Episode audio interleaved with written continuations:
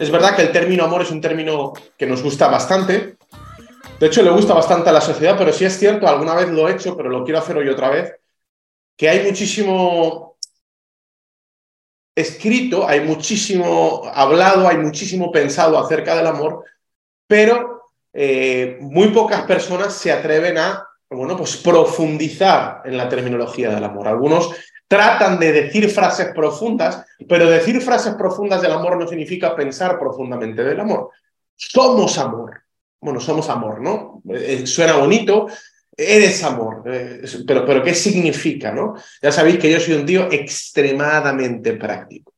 Yo necesito tener el mapa mental de sí, yo soy amor, pero ¿eso qué significa en mi día a día? Que voy por la vida mm, con un tutú andando, significa que voy tirando besos. O sea, ¿qué significa que soy amor? ¿Qué significa amor? ¿Qué significa que vivo en amor? ¿Por qué esta palabra es tan importante? ¿Por qué el marketing está demostrado que cuando se apalanca o, se apuntala en el amor y, y dispara relaciones, funciona, por qué hay gente que está haciendo negocio de la seducción, por qué hay gente que, por qué eh, eh, un alto porcentaje de las canciones y las películas del arte en general se basa en el amor, sobre todo de pareja, o sea, ¿por qué la sociedad está altamente condicionada por algo que, bueno, pues se dice incluso, coaches, psicólogos y personas dicen que, que es uno de los, de los elementos que detonan felicidad. Ya sabéis que la palabra felicidad en The Cloud no nos gusta mucho, nos gusta más la palabra plenitud somos muy ambiciosos, no queremos algo momentáneo, efímero, queremos un estado un poco más profundo, pero sí es, es verdad que la gente dice, bueno, para ser feliz hay que tener salud, dinero y amor, ¿no? O sea, el amor está en todas las ecuaciones. Lo mires por donde lo mires, el hecho de interaccionar socialmente con amor condiciona nuestra vida, condiciona nuestra, nuestra sensación, condiciona nuestra, nuestros sentimientos, condiciona nuestra forma de vivir, ¿no? Entonces, sí quiero hablar de qué dice ¿no? nuestro manual de propósito, ese libro eh, increíble, ese libro un poco eh, misterioso para algunos, pero la Biblia del amor. Porque para empezar, tenemos que hablar de que el castellano nos hace un poco de daño, ¿vale? Y aquí sí tengo que hacer un matiz. El castellano nos hace un poco de daño porque eh, tiene una palabra para englobar muchos enfoques. La palabra amor es una palabra demasiado completa como para, eh, eh, eh, como para o, hace referencia a demasiadas cosas como para dejarlo en una sola palabra, ¿no? Recordar que la riqueza de los pensamientos normalmente está asociada a la riqueza del lenguaje. Es decir, más cantidad de palabras implica mayor cantidad de matices. Mayor cantidad de matices implica mayor cantidad de diferencias. Mayor cantidad de diferencias implica mayor cantidad de claridad. Esto lo digo para los que, bueno, pues a veces no hemos entendido que el conocimiento no es para sacarme solamente un título, ¿no? Yo, le decía el otro día a, un jovencito una jovencita de este grupo, ¿no? De que está conectado y le decía, mira, es verdad que ya a lo mejor, bueno, pues estudiar para tener títulos, bueno, pues el que lo necesite, el que lo quiera, está bien. No, no seré yo quien diga que no nos formemos, pero qué bonito es cuando no nos formamos desde la perspectiva de tener un título en la pared, sino de incluir matices en mi vida, de incluir distintivos en mi vida, de empezar a tener palabras nuevas, ¿no? Siempre decimos eh, una frase que dijo un coach que a mí me gusta mucho, que dice, bueno, que en algunos lugares de África los, algunas, personas de las tribus ven un, un, avión y piensan que es un pájaro. ¿Por qué? Al tener solo la palabra pájaro implica que no pueden diferenciar entre un pájaro y un avión. Y eso les resta un montón de pensamientos. ¿no? ¿Cuántas de las cosas que nosotros tenemos en nuestra vida, cuánto, cuántas veces he hecho yo una campaña de marketing basada en un avión? Eh, imagínate, un avión tiene en sí mismo azafatas, mascarillas de, de, oxígeno, eh, eh, eh, mm, reposacabezas, eh, pantallita, no sé, hay 40.000 pensamientos, palabras asociadas a avión. Si tú te quitas del vocabulario la palabra avión, si quitas de tu vida el pensamiento avión, quitas un montón de otras cosas. ¿Y qué estoy diciendo con esto? Estoy diciendo que el vocabulario es importante. Por eso en The Cloud siempre vamos a fomentar, vamos a impulsar, vamos a animar a todo el mundo a que, bueno, pues eh, investigue. Siempre digo que lo que compartimos los domingos es espiritual, pero es muy racional. Ya sabéis que yo soy mi filósofo, me gusta filosofar, pero siempre invito a todo el mundo a que me lleve la contraria. No tengo por qué tener razón. Yo solo doy mi porción de la verdad, que siempre será, bueno, pues más pequeña que la porción de lo que no entiendo. Siempre otorgo lo poco o mucho que he entendido, que ya os digo que de antemano que siempre será poco, al menos desde mi entender, porque lo que me falta entender es más de lo que, de lo que entiendo. Pero bueno, por no filosofar demasiado, ¿por qué es importante, digo, el vocabulario, el léxico para hablar de amor? Muy sencillo, porque repito, el castellano solo tiene una palabra, amor. Ya está, lo hemos definido todo. Un padre o un hijo se aman, lo ama. Un hombre o una mujer, una mujer me ama. A mi amigo, lo amo. A los cafés, los amo. Lo amo todo. Y luego, si soy espiritual, soy amor. Y fluir en el amor. Y lo hago desde la esencia del amor. Y entre tanto, amor, amor, amor, amor, amor, llega un momento en que al no haber matices, hay confusión. Pues son pájaros, un pájaro de hierro, pequeño, grande. ¿Qué es un globo aerostático? Un pájaro inflado. ¿Qué es un avión? Eh, un pájaro metálico. Y si es más, mucho más grande, es un pájaro metálico grande. Y si es un, un gorrión, un pájaro o, un, un, loro, pues es un pájaro hablador. Perdón que, que, haga este ejemplo, pero yo considero que la sociedad a día de hoy hace esto con el amor. Un pájaro, a tomar por saco. Y el problema de no tener matices, repito, es que eso nos roba entendimiento del amor. Y hoy voy a intentar hacer un ejercicio, lo hago con humildad, repito, pero de hablar de amor, pero desde una perspectiva espiritual, pero desde una perspectiva racional. De hecho, en la Biblia hay diferentes palabras para el amor. Evidentemente la Biblia está escrita principalmente en dos idiomas, pero los griegos lo abarcaron en cuatro palabras. Siempre se habla de tres, pero en realidad son cuatro palabras. Por lo menos hicieron cuatro matices, cuatro líneas de pensamiento que nos pueden ayudar a entender el concepto amor, ¿vale? La primera es probablemente la más fácil de entender hoy, porque es una de las palancas, es una de las herramientas o instrumentos que utiliza el marketing y cualquier arte para, bueno, pues hablar de amor, que es el amor eros, ¿no? El amor eros, de, la palabra eros viene lo erótico, ¿no? Algunos hablan de la energía sexual. Bueno, pues es algo absolutamente instintivo. O sea, no creo que nadie se levantara esta mañana diciendo Israel, hoy va a hablar en The Cloud de sexo. Bueno, pues es una realidad, es, es parte de la, de, la, de, la, de la humanidad hasta tal punto que biológicamente la creación crece, se expande gracias a esta fuerza, a esta energía sexual. Es verdad que, y tengo que hacer este matiz, que en la Biblia en ningún lugar se traduce o se habla de amor desde la parte sexual. A lo mejor lo podríamos hasta sacar, podríamos mm, mm, hacer una línea de pensamiento en la que entendemos que quizás es otro, otro tipo de vínculo, otro tipo de mecanismo. Pero en cualquier caso, está claro que existe una, una, una, atracción, existe una relación, ¿verdad? Que, repito, biológicamente, esto no lo digo yo ni lo dice la Biblia solamente, esto no es que yo sea conservador, hablo de biología básica, está asociada o esconde la reproducción, esconde la expansión del ser humano, ¿no?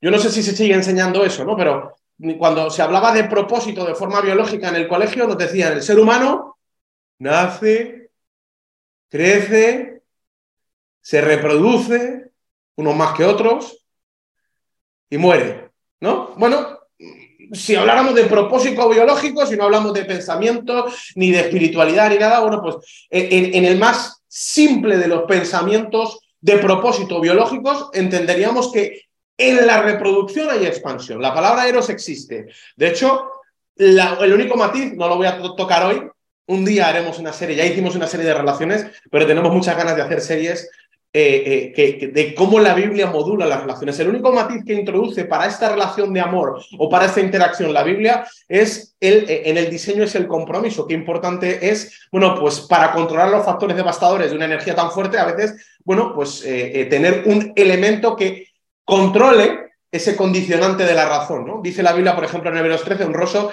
es para eh, todos el matrimonio, sino como poder establecer un, marco racional en base a decisión puede controlar esto, puede controlar un caballo que definitivamente va a empezar a correr y, es imposible eh, casi controlar. En cualquier caso, no es el matiz de hoy. El matiz de hoy es hablar del amor y existe el amor, eh, eh, que se basa en atracción y los griegos lo, hablaban eros. Ahora, repito, es muy importante entender esto. ¿Por qué estoy hablando de esto? Porque cuando hablemos de amor, el amor de Dios me persigue. Ojo con confundirnos. Ojo con, ojo con utilizar versículos de la Biblia que, ay, es que Dios es amor, ¿verdad? En, claro, no, no, Dios es un pájaro, no, no, no. ¿Qué, ¿Qué, pájaro? ¿Qué amor? ¿Qué tipo de amor? ¿Qué matices de amor son los que me están persiguiendo? La segunda palabra, que es una palabra muy desconocida, no se usa mucho, es la palabra estorgué, que tiene que ver con, eh, eh, bueno, pues un amor fraternal, sincero. Tiene que ver sobre todo con amor familiar. Alguno dirá, evidentemente no amo igual a mi hermano, no amo igual a mi madre, no amo igual a mi padre que amo a mi mujer. Es evidente. Está claro que ahí no hay eros, o no debería haber eros de forma natural, ¿no? Hay, bueno, pues un amor fraternal, hay una colaboración, hay, una lealtad, hay un sentimiento diferente. Es, es, es curiosa las relaciones familiares, ¿no? Como a veces nos pasa, ¿no? Pero no soporto a, mi padre, pero, pero, es que es mi padre, o sea, mi hermano es, es, todo, al cuadrado, pero, pero es que es mi hermano, o sea, tengo un, sentimiento de, de, biológico, de ADN, de, amor. Bueno, pues también existe este amor y repito, tener este matiz es importante. Ahora, cuando la Biblia dice que, y ahora lo veremos, que el amor de Dios nos persigue, no se refiere a este amor, existe. De hecho, eh, hay un versículo, por ejemplo, en Romanos 12.10 que dice, amaos a unos a otros con el amor fraternal en cuanto a la honra, prefiriéndoos los unos a los otros. O sea, hay una bendición, hay un diseño. Estamos bien y está bien que amemos a nuestra familia. Está bien que establezcamos prefiriéndonos. Está bien que prioricemos miembros de nuestra familia. No es, no es algo insano, no es algo, no es una construcción social es parte, es una asignación de propósito espiritual. Ahora, hay otra palabra más, que es el, amor, este sí es muy conocido, el amor que, que, los griegos llamaban fileo. El amor fileo es una palabra, de hecho, de origen griego también, que significa el amor entre dos personas, pero resaltando el cariño que se tienen por una complicidad, o lo que es lo mismo, se utiliza para amistades. Fíjate qué interesante, amor erótico, amor sexual, amor mm, mm, con un diseño de pareja, amor desde una perspectiva familiar, amor desde una perspectiva mm, de, compartir un vínculo que no tiene que ser necesariamente biológico, como es la amistad, ¿vale?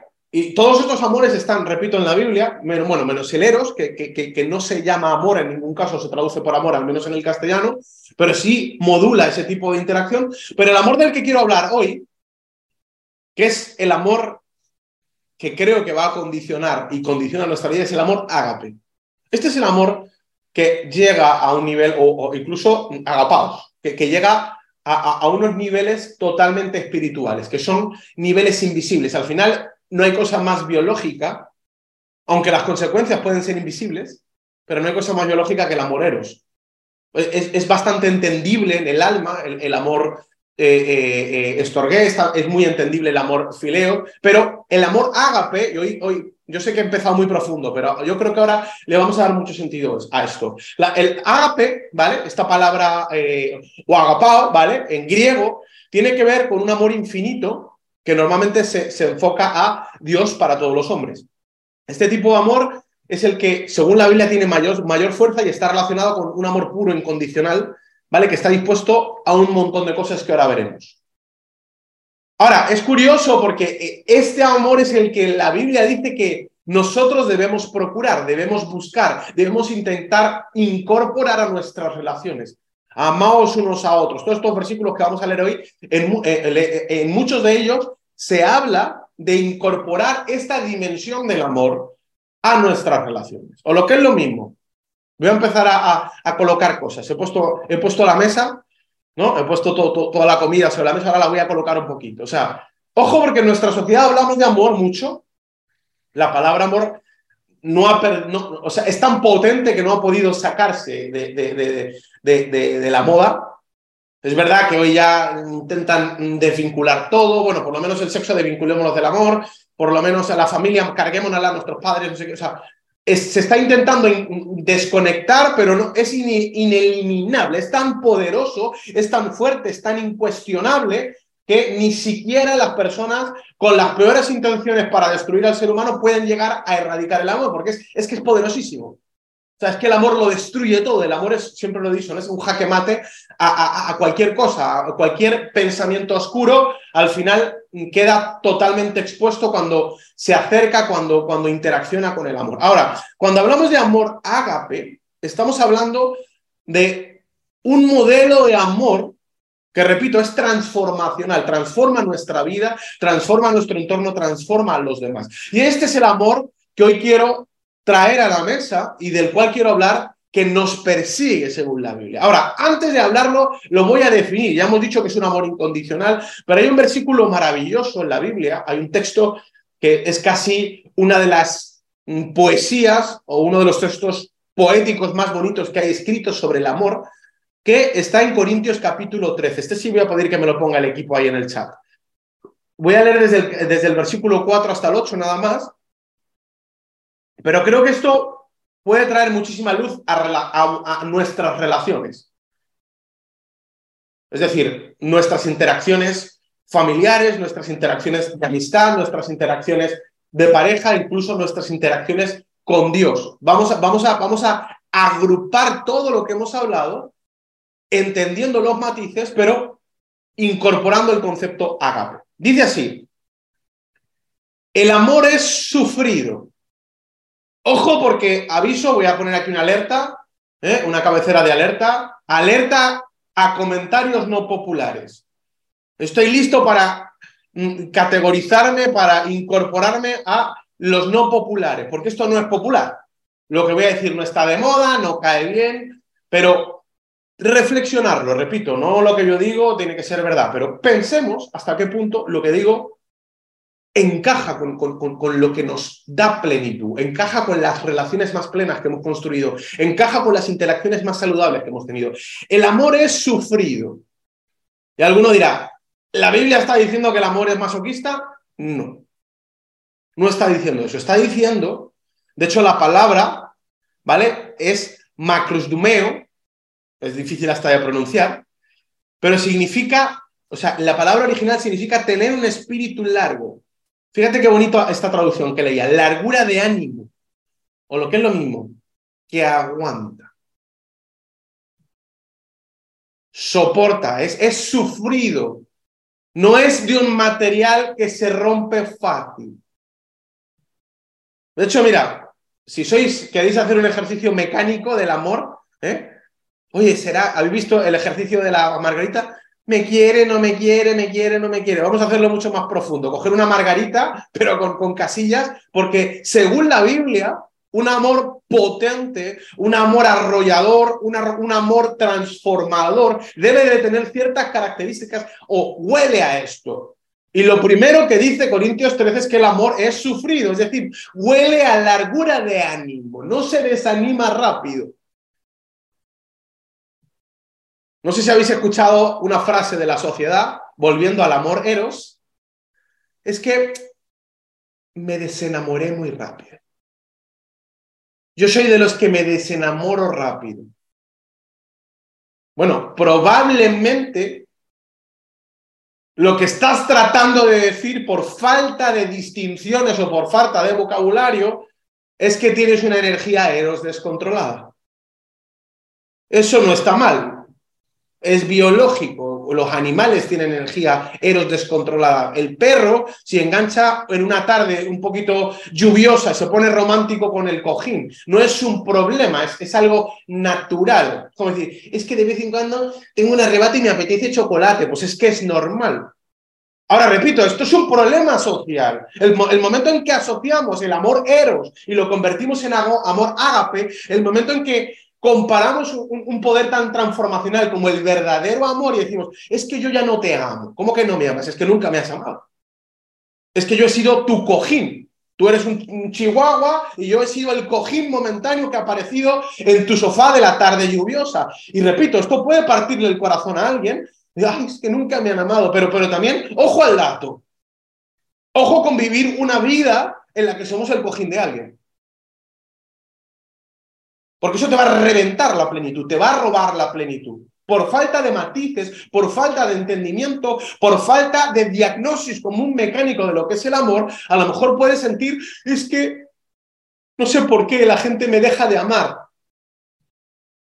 A lo mejor es que te has conformado con poco. A lo mejor es que te has conformado con un enfoque eros. La Biblia está diciendo aquí que el amor ágape, la dimensión transformacional del amor, es que es sufrido. Podéis pensar en el Chihuahua, no hay problema, Adri. He sufrido, es decir, piensa a largo plazo, tiene largura de ánimo. Ojo, es, potente esto, ¿eh? Oye, es que yo te amo. Ah, sí, me amas como me amas. ¿Qué matices tienes del amor? ¿Qué vocabulario has introducido del amor en tu vida? ¿Qué matices hay en tus pensamientos? Cuando hablas de amor, ¿de qué me estás hablando? ¿Me estás hablando de amor agape? ¿O me estás hablando de amor eros? Incluso me puedes estar, estar hablando de otro tipo de amor. Me estás hablando de amistad, me estás hablando de familiaridad. Ahora mira, sigue diciendo, es benigno. Mira qué cosa tan poderosa. Repito que esto no va a ser popular, ¿eh? No sé si Disney pueda banear Zoom, pero en este momento me voy a declarar enemigo oficial, el más buscado de la lista de los más buscados de Disney. Fíjate cómo define la Biblia el amor. La segunda palabra que utiliza, si la primera es es sufrido, o sea, aguanta a largo plazo, proyecta a largo plazo, tiene largura de ánimo. El segundo es benigno, que la traducción literal de la palabra es mostrarse a uno útil. O dicho de otra forma, es amable. Es que el amor es un sentimiento arrollador que me brilla en los ojos. Y vienen los pájaros y me montan con las flores del campo un corazón eh, eh, en el, eh, mientras, mientras cae la lluvia y suena un violinista. O sea, cero romanticismo. El amor es mostrarse útil. Tócate los pies.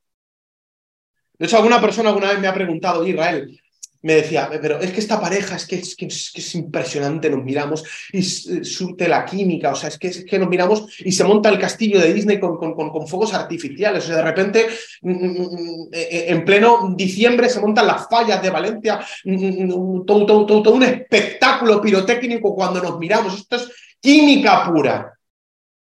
Yo siempre lo digo, si tu amor es química, ojo porque la química es totalmente volátil. Tenemos química. Uf, yo no quiero compartir química.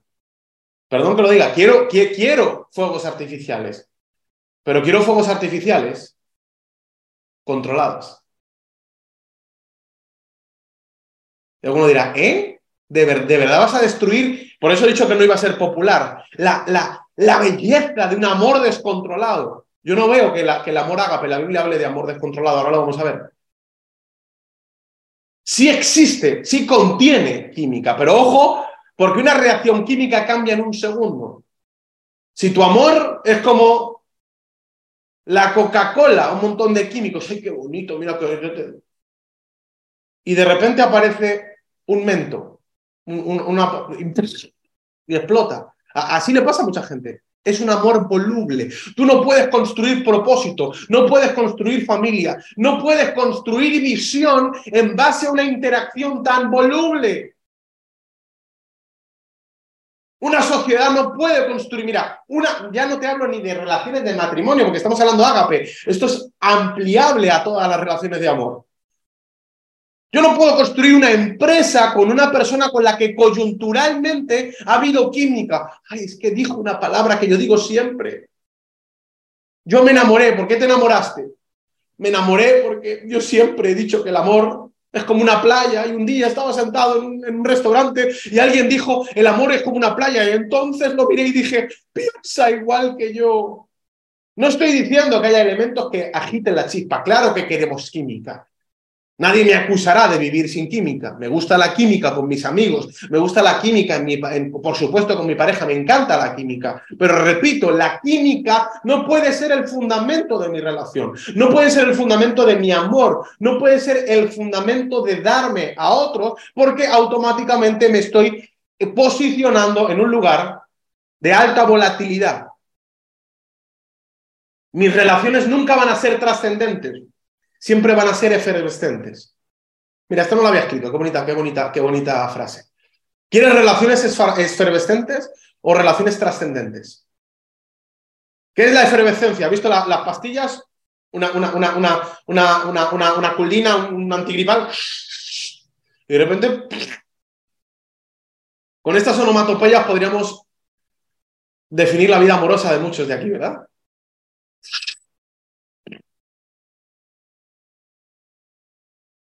Qué gráfico, Israel, pero es verdad. Yo quiero la efervescencia, pero quiero una efervescencia trascendente. Quiero encontrar un mecanismo que me permita construir química diferente cada rato. ¿Quién quiere una puñetera pastilla cuando puede tener un laboratorio? Yo quiero un laboratorio químico. Quiero construir relaciones en las que encontremos diferentes elementos en diferentes etapas, en diferentes momentos que me permitan diferentes reacciones. Eso es la amistad. O son las buenas amistades, esos son los buenos matrimonios, esos son las buenas familias, ¿sí o no? La reacción química que tuvimos cuando nos conocimos mi mujer y yo no es la misma que tenemos hoy. Hoy a lo mejor un sentimiento que explota, no es ese sentimiento de verla por primera vez decir, qué pedazo de mujer, por Dios de mi vida. A lo mejor hoy es ¿por qué no me revienta mi mujer? O sea, ¿cómo me aguanta? A lo mejor es otro pensamiento, a lo mejor es otra poeta con otro tipo de reacción, pero las quiero todas. Yo siempre le digo a mis amigos, hablo con muchos empresarios que siempre están en fase uno en sus relaciones, siempre quieren enamorarse. Es que quiero la química de enamorarte, querido, te estás conformando con poco, te estás conformando con una reacción química. No se puede vivir solo de aspirina, hay mucha química para muchas cosas, hay muchos elementos del amor maravillosos y matices que vas a ir conquistando a medida de que te comprometas con alguien a pasar por todos los estados y por todas las reacciones. Pero repito, el amor no puede ser química. Y fíjate cómo lo define este texto en Corintios 13. El amor es benigno, es mostrarse uno útil. Fíjate, es más fácil y más sencillo de lo que parece, ser amable. De hecho, Repito, cuando hablo con personas que dicen, quisiera construir una relación, ¿cuál es el... Venga, voy, a hablar con el chat, bueno, los que me habéis escuchado. ¿Cuál creéis que fue el diseño de Dios, las primeras palabras que Dios utilizó como creador a la hora de crear la pareja? Algunos lo saben, venga. Ahí hay mucho diseño, ahí hay muchísima verdad, ahí hay muchísimo secreto, hay muchísimo misterio escondido que puede beneficiarnos.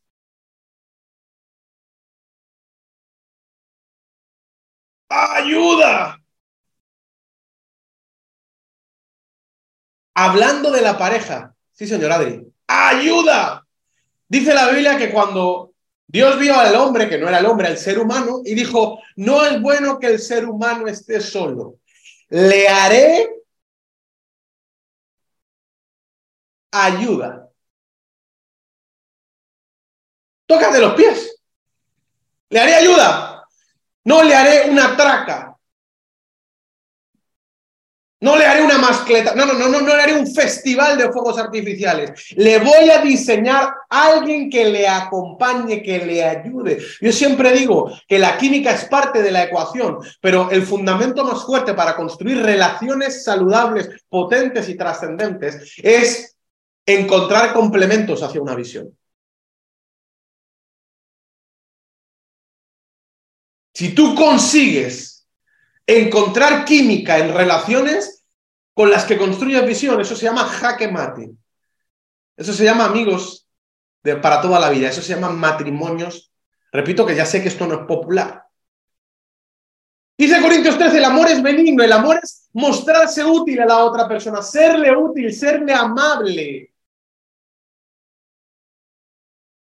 Ay, es que es que esto es muy feo, Israel, porque es que yo me siento usado. Querido, perdón que te lo diga. ¿Estás listo para levantar la jardinería o no? Si no te usan, deprímete, porque eso es que no tienes utilidad, no tienes valor. Solo puedes usar algo que tiene propósito y solo puedes usar algo que tiene valor. Es que me siento usado. ¿Y por qué te deprimes, desgraciado? Al contrario, siéntete bendito, es decir, hostia, la gente me quiere usar. Es que tengo utilidad. Ahora voy a elegir cómo me usan. Y quién me usa y cómo me usa.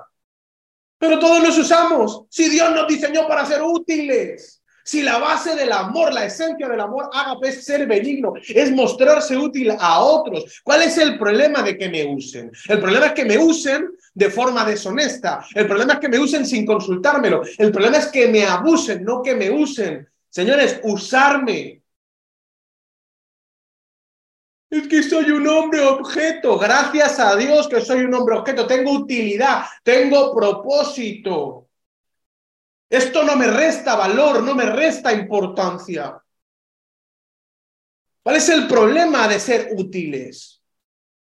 Hemos querido convertir el amor en relaciones químicas y la propia psicología o la propia, yo qué sé, toxicología no biológica, toxicología relacional almática, nos está llevando a traumatizarnos por ser lo que tenemos que ser. ¿Cuál es el problema de ser útil? Yo amo ser útil. Repito, de cloud, usarme. Ahora yo también lo digo, me dejaré usar hasta donde me deje usar.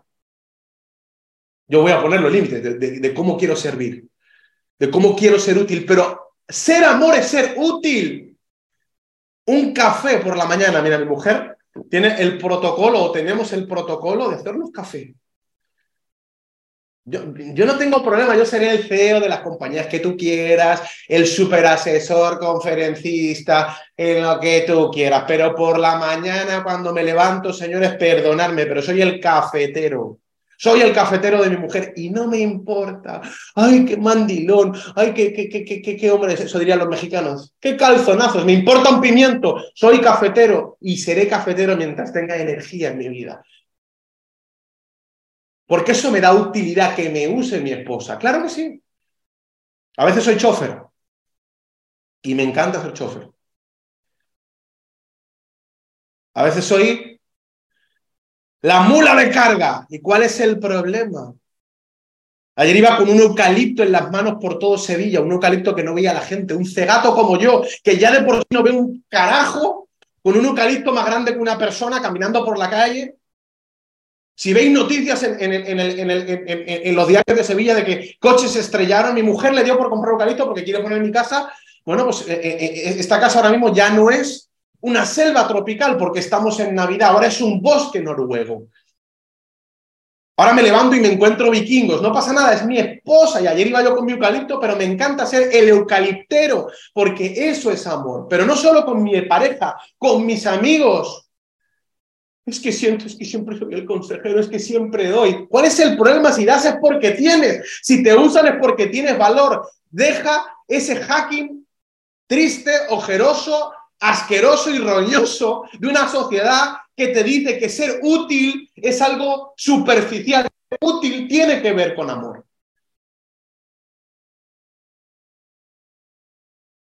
Y no hay cosa más valiosa, más bonita que tú te sientas bien por serlo. Repito, en un marco sano. Al igual que hablábamos de, de marcos sanos para las relaciones y para mm, mm, mm, la energía sexual, también un marco sano para tu utilidad. Mi utilidad no es para cualquiera. Yo decido con quién soy útil. Decido cuándo soy útil, cómo soy útil y hasta dónde soy útil. Yo marco los límites, pero no tengo un problema de ser útil. Decido a quién le voy a llevar las bolsas. Decido a quién le voy a cargar el eucalipto. Voy a... Solo seré el eucaliptero de mi esposa. Ya, eso también os lo digo. Os quiero mucho, pero solo seré su eucaliptero. Ahora, sí he sido el cafetero de muchos de vosotros y me encanta. Dice la Biblia, el mayor de vosotros sea vuestro siervo. Ojo, al hacking mental nos han vendido que el amor es otra historia, es cerrar los ojos y conectar desde la esencia. porque conecto con la naturaleza a las seis de la mañana cuando un rayo del sol incide sobre el jilguero de la mañana que se posa sobre la flor que florece y entonces respiro y soy amor? Y un cuerno aquí está diciendo la Biblia, el amor es ser útil, es ser amable. Punto. Una buena palabra, una buena utilidad. Eh, eh, ahí hay una esencia. Qué bonito es cuando, cuando otros nos, nos tienen un detalle con nosotros, ¿sí o no? Hombres conectados. Y confieso mi incompetencia al respecto, que Dios nos dé la gracia para ser más detallistas. Es que no me siento querida, pero será de gracia esta tipa, o sea, currando todo el puñetero día, Bueno, hombres de esta sala, aprendamos a ser detallistas. Y digo hombres como mujeres, ¿eh? pero, pero bueno, normalmente es un mal más de hombres, más generalmente. Ahora, mujeres de esta sala, también tengo para vosotras. Si amor es ser útil, date cuenta si tu pareja está siendo útil. Hombres de la sala, si no eres útil, si eres un inútil, no le digas mucho a tu mujer que la amas, por favor. Empieza a ser más útil. Mujeres de esta sala, no le digas tanto a tu pareja que le amas. Muéstrale utilidad complemento, ayuda idónea. En ocasiones han venido a nosotros, Israel, danos un consejo matrimonial porque estamos en un problema, no sé cuántos, y yo no sé qué espera la gente, que hagamos un acto místico, que, que, pongamos los dedos sobre la tierra, cerremos los ojos y empecemos a temblar, a echar espuma por la boca y decir, Dios, que venga el amor sobre esta familia. A veces es tan sencillo como decir, desgraciado, sea amable con tu mujer, dile que la quieres. Si te dice, mm, estoy guapa, tampoco la mientas, ¿no? Dile, cariño, ¿Qué, capacidad tienes para elegir las zapatillas? ¿Qué zapatillas más guapas te has comprado? Es que, es que eres una super administradora. La Biblia habla de la mujer virtuosa. Y tú eres una mujer virtuosa porque siempre compra la zapatilla correcta. Yo que sé, encuentra la forma de mostrar amabilidad, de ser útil. Eso es amor. No es envidioso. La traducción literal dice tener calor de sentimiento o en contra. No arde porque le pasen cosas malas a otro. Este desgraciado le he dicho yo que, le iba a pasar esto y no me hace ni puñetero caso. Y ahora, mira, está pasado. ¿Ahora qué? Te lo dije, desgraciado, si es que te lo vengo diciendo. Ojalá y le pase esto para que, para, que aprenda. O sea, no solamente tiene que ver con envidia, con desearle no disfrutar del, bienestar ajeno porque tú quieres tenerlo. Ojo, porque la envidia no es solo eso. Según la Biblia, la envidia es simplemente desear cosas malas para otros. Cariño, no tienes razón y no la vas a tener nunca. Espero que seas la excepción que confirma la regla. Mi experiencia me dice que te estás equivocando, pero casi quisiera decir, ojalá mi experiencia falle, ojalá esté equivocado, quiera Dios que esté equivocado, quiera, que, quiera Dios que su gracia te aparezca y haya misericordia. No es jactancioso ni, ni vanidoso. Jactarse tiene que ver con ser presumido. Querido, querida, si tus relaciones, tus amigos, tu pareja viven presumiéndote y, eres un instrumento para adornar su presunción, ojo, porque el amor no es presumido. No hace nada indebido. No busca lo suyo. No fomenta lo que no conviene. Mira, esta semana teníamos un, debate acalorado en familia, en uno de los grupos, y decía, oye, ¿cómo interacciona la verdad con el amor? Ah, es complicado. Y alguno dirá, ¿qué, ¿qué tiene que ver esto? A ver, pongo contexto. Es sencillo, yo amo a alguien, ¿no? Y esta persona, bueno, pues amar es ser útil. Claro, pero ser útil desde qué abordaje, desde lo que le da la gana a la persona, desde lo que me pide o desde lo que necesita. Desde lo que quiero, desde lo que necesita. Aquí empieza el problema. Yo no estoy para suplir los mecanismos de deseo, que también. Y aquí viene el problema. ¿Cómo modulo el deseo y lo que necesita? Mi marido me está pidiendo drogas o me está pidiendo más comida, un segundo plato. Mi esposa me está pidiendo más compras. Yo como esposa he determinado que mi marido tiene que dejar de, comer un poquito porque come demasiado, o que la droga no le viene bien, o yo he considerado que, que mi mujer debería, como familia, hemos pactado una economía común, se está pasando del presupuesto. ¿Qué hago? ¿Me rindo a los designios del deseo? ¿O me rindo a los designios de la necesidad? Bueno, aquí es donde la verdad tiene mucho que decir. Y el acuerdo tiene más que decir todavía.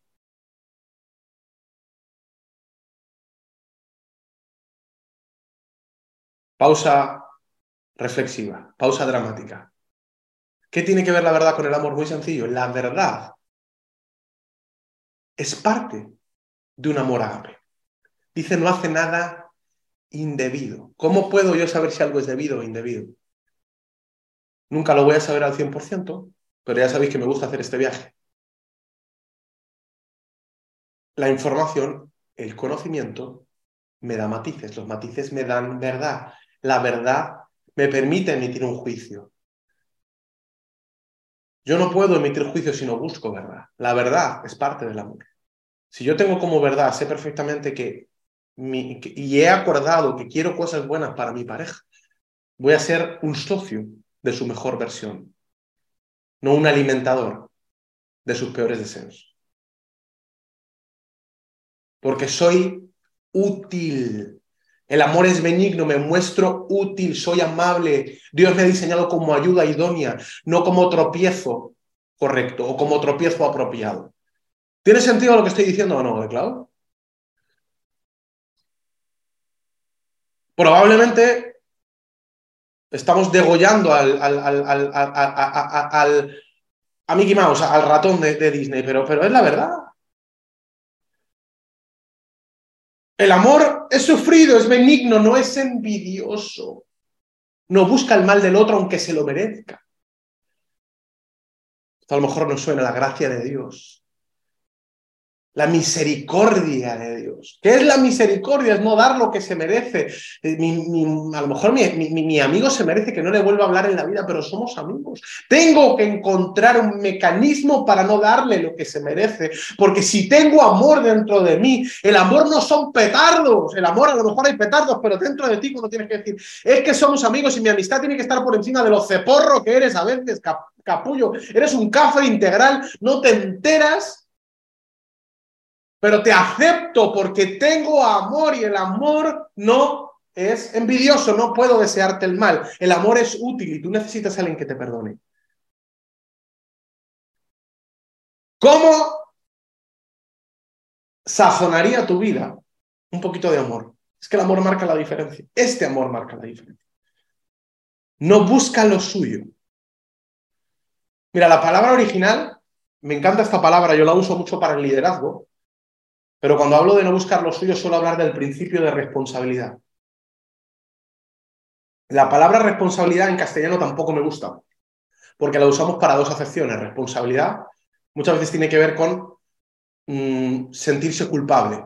Hay un, problema en el castellano que, une o que hay una línea no definida entre la responsabilidad y la culpabilidad. Ahora, me gusta mucho la palabra en inglés, no la palabra solo responsibility, sino la palabra accountability. Para mí es uno de los términos de liderazgo más importantes. ¿Qué es accountability? La account cuenta, la propiedad de pagar la cuenta. ¿Tú sabes cómo se detecta responsabilidad o cómo se detecta liderazgo o accountability? Esto es muy fácil. Vete a comer con cuatro amigos. ¿A quién le da la cuenta? El camarero. Eso es accountability. ¿Quién es el responsable de, liquidar esto? ¿Quién es el que se va a hacer cargo, hacerse cargo? Sería la palabra, ¿no? Que usa el coaching. ¿Quién se hace cargo de esto? Dice, el amor no busca lo suyo, o lo que es lo mismo, se hace cargo de lo de los demás. Es responsable, no que no culpable, ojo, yo soy responsable de lo que le pasa a mi marido. No, no, no, no, no, no. Ojo con, repito, ojo con el matiz de mezclar culpabilidad y responsabilidad. No es lo mismo. Que te hagas cargo, que por amor decidas hacerte cargo, no significa que seas culpable. ¿Se entiende o no se entiende el matiz? Accountability, yo me hago cargo, yo pago la cuenta. A ver, ¿cuál es el problema con, contigo? No, es que la he liado, no sé qué. Esto lo saben los padres con los hijos, ¿verdad? ¿Qué ha hecho mi hijo? Ha partido un cristal, me cachis en la mar mi hijo, luego le reviento, pero ahora mismo pago la cuenta. ¿Por qué lo hago? Porque me toca, no, lo hago porque lo amo. Yo soy responsable. Yo no he partido el cristal. pero me hago cargo. El amor no hace nada indebido y no busca lo suyo, busca lo de los demás. ¿Te imaginas que fuéramos por la vida pagando la cuenta de los demás? Y alguno dirá ahora, ah, por fin el desgraciado está unido, me persiguen con esto, que hasta ahora no le veía la relación. ¿Qué pasaría si a algunas personas se, se les paga la cuenta? Bueno, estos solo son dos ejemplos, no, ni siquiera vamos a publicar este vídeo, la idea es llenarlo de vuestros vídeos también. Es decirle a una persona que anda por la calle, de hecho, es el colmo, es usar a una persona que va por la calle para que bendiga a otra persona y le haga sonreír a otra persona, que diga, tenéis que haber visto a la muchacha con su flor diciendo, mirándola como diciendo, ¿qué, qué, qué narices ha pasado aquí? Me han dado una flor, ¿por qué? Ella misma verbaliza, me, me has alegrado el día. Alguien ha pagado la cuenta de la tristeza. Eso es amor. La de los chicos es espectacular, ¿no? Pero me persiguen ¿por qué? Flipando el otro, ¿no? Alguien ha pagado la cuenta. Esto es amor. Pagarle la cuenta a otros. Y no estoy hablando de pagarle una cuenta de un café, no estoy hablando de eso. Estoy hablando de que en tus interacciones personales con tus amigos es que soy el, siempre soy el pringao. Perdón que diga esto, pero el pringao de pringaos, bajo esa perspectiva, sería Jesús que pagó la cuenta de todos nosotros. El que paga la cuenta no es un pringao, aunque la sociedad lo quiera vender así. El que se sacrifica no es un pringao, aunque la sociedad lo quiera decir así. A lo mejor el que se sacrifica es el que ha entendido la dimensión de un amor ágape. El amor no busca lo suyo, no se irrita, no es rencoroso, no fomenta la injusticia, no fomenta la verdad, etc. ¿A dónde quiero llegar, familia? Quiero llegar a que en nuestra vida, y hagamos una pequeña reflexión hoy, ¿no? Vamos a hacer una reflexión introspectiva y luego la vamos a sacar y la vamos a compartir. Pero la primera reflexión introspectiva que me gustaría hacer es, oye, a lo mejor no me he sentido amado, pero ¿cuántas personas me están pagando la cuenta en la vida? A lo mejor esperaba que alguien, es que no soy amado, es que nadie me ama, quiero que, que, que, que alguien estalle en, en, en, en, petardos. No, no, a lo mejor nadie te ha expresado energía o nadie te ha expresado amor, Eros, pero ojo con decir que no eres amado. ¿Cuántas personas te han pagado la cuenta de algo? ¿Cuántos te están siendo útiles?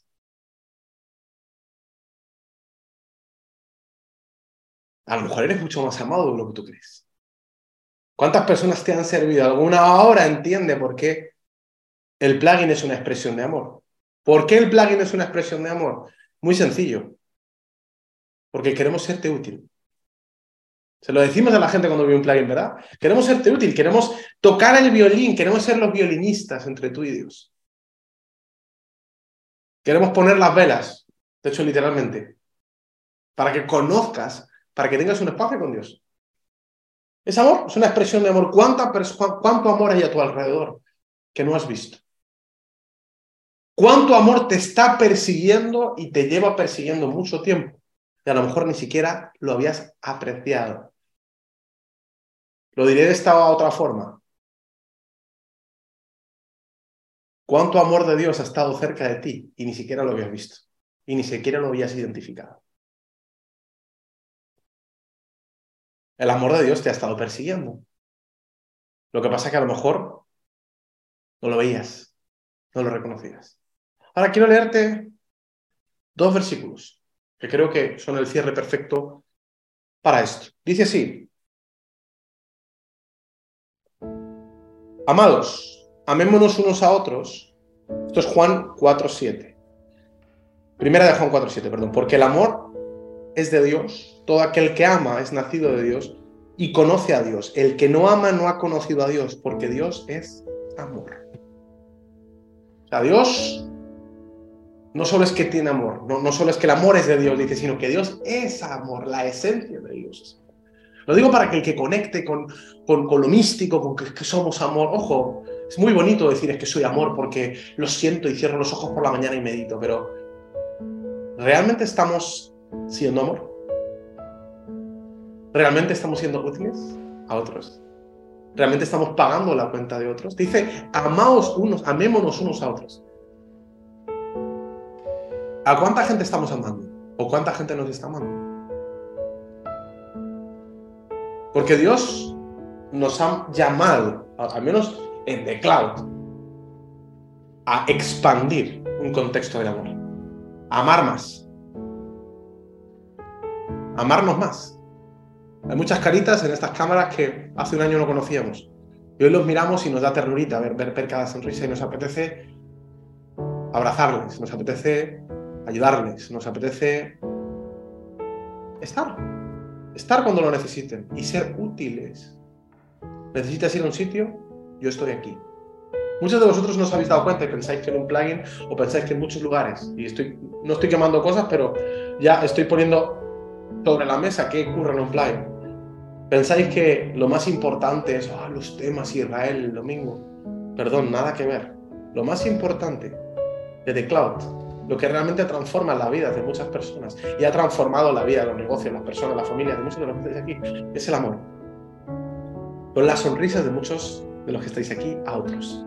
Los pequeños detalles, el ser útil, el querer, el amar, pero no el amar de una forma idílica, estúpida.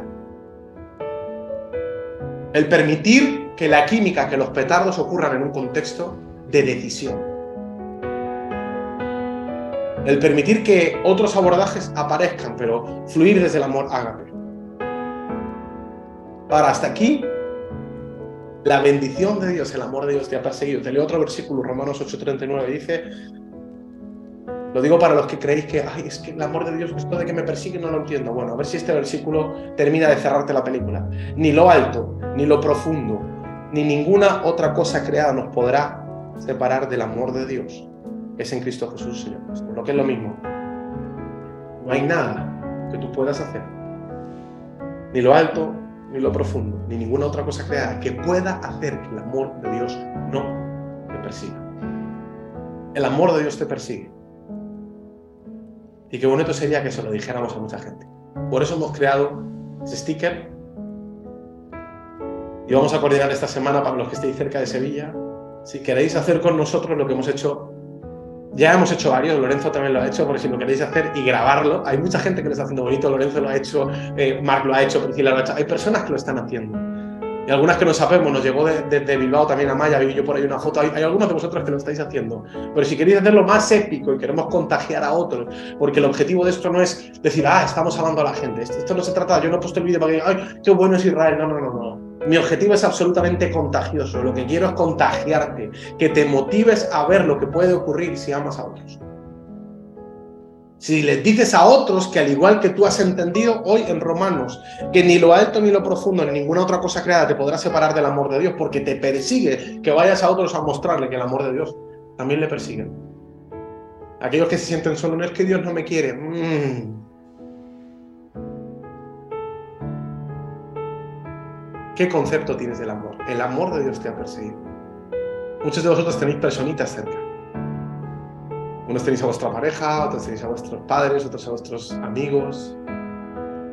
Otros lo diría así, estáis en declaro, Dios, estamos mirando y hoy no tengo a nadie aquí. No te preocupes, ya te miramos nosotros con amor.